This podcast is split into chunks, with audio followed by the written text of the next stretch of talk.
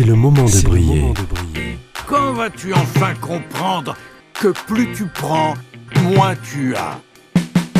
Tout commence par un évier qui brille.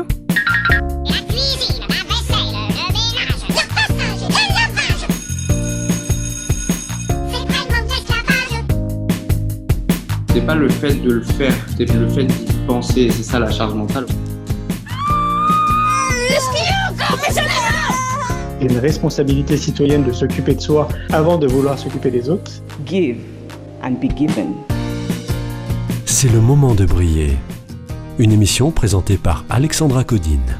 Pollution, écologie. Et si on commençait par balayer chez soi? Aujourd'hui, on parlera d'écologie d'intérieur et de pollution visuelle. Préparez-vous à éveiller vos sens, éclairer vos foyers, transformer votre chez vous en un havre de paix écologique où vos choix comptent à petits pas, sans viser la perfection. Vous le savez, cette année, mon objectif est de désencombrer ma maison et de vous le partager semaine après semaine. Mais même si j'ai pris mes rendez-vous avec mes placards et armoires pleines trois fois par semaine, il y a des notions plus profondes et philosophiques qui m'aident à garder le cap. Récemment, j'ai découvert, au gré de mes recherches, des expressions, des notions et des livres qui m'ont ouvert les yeux sur le problème. Dans mon cas, on peut même le mettre au pluriel, des problèmes. Ne riez pas, s'il vous plaît, je ne dois pas être la seule. Première révélation. La pollution s'était installée chez moi.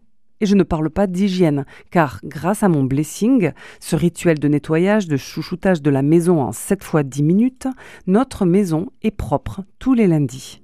Non, non, je parle de pollution visuelle.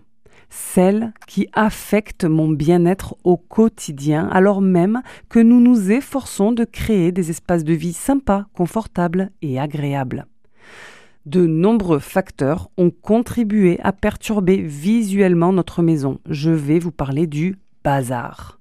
Le bazar ou le désordre est un facteur majeur de la pollution visuelle.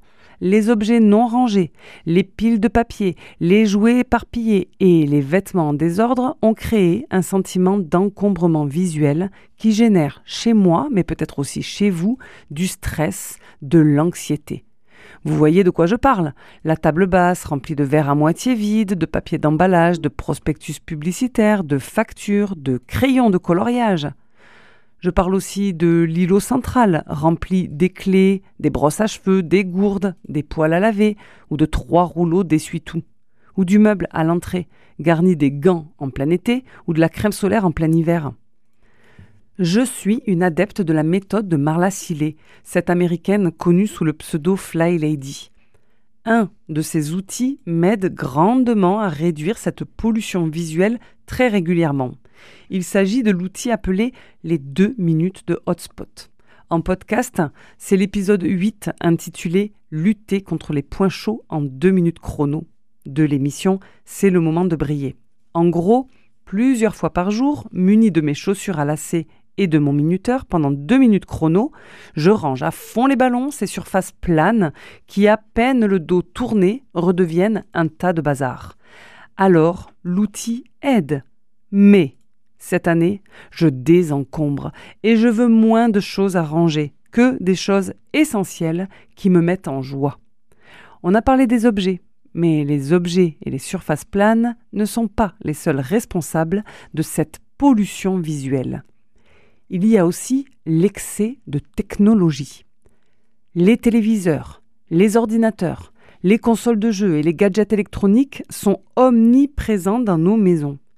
Toutes ces lumières, ces câbles, ces chargeurs créent un environnement chaotique qui peut causer du stress et de la distraction.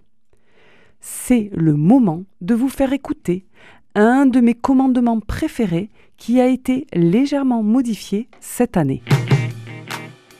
Ne pas te laisser distraire par les écrans, tu devras. Un seul objectif à la fois, tu te fixeras. Ramasser derrière toi, tu devras, et toujours ranger dès que tu auras terminé. Chaque jour, voire plusieurs fois, quelque chose pour toi, tu feras. En pollution visuelle, je rajouterai les messages publicitaires. ceux de nos boîtes aux lettres, mais aussi ceux sur nos appareils électroniques, nos magazines. Ce supplément perturbe notre tranquillité et encourage la surconsommation. La pollution visuelle, c'est aussi le choix de la décoration. Des couleurs discordantes, des motifs trop chargés, une surabondance d'objets décoratifs qui peuvent rendre nos maisons visiblement épuisantes. On peut lutter contre cette pollution visuelle. Il existe des solutions. Par exemple, en réduisant l'utilisation des appareils électroniques, en créant des espaces de rangement efficaces, en limitant la publicité dans nos espaces privés, en sélectionnant une décoration apaisante. Agir petit à petit sur cette pollution visuelle peut améliorer notre qualité de vie en favorisant un environnement plus calme, plus harmonieux et plus propice à la détente. Oui, c'est un effort, mais un effort qui peut être fait en s'amusant, à plusieurs, et qui contribuera à notre bien-être mental et émotionnel à long terme. Allez, respirez profondément, mais sachez que ce n'est pas fini. On a parlé de pollution visuelle, maintenant on va parler de l'écologie d'intérieur. Respirez, c'est vital, et continuons à croire. Il faut que tu respires. Mais j'ai fermé la fenêtre. Et ça c'est rien de le dire. Tout va dans la tête. Tu vas pas mourir de rire. Je comprendrai peut-être. Et c'est pas rien de le dire. Ah, t'avais raison. Il faut que tu respires. Donnez-moi un peu d'air. C'est demain que tout empire. Et demain c'est hier. Tu vas pas mourir de rire. Et ça c'est rien de le dire. Alors je le rappe. Il faut que tu respires. Et j'ai fermé la fenêtre. Il faut que tu respires. On vient de parler de pollution visuelle. Maintenant, on va parler d'écologie d'intérieur. Ce concept est né dans l'esprit de Marie Quéru, une Instagrammeuse connue sous le pseudo L'Arrangeuse.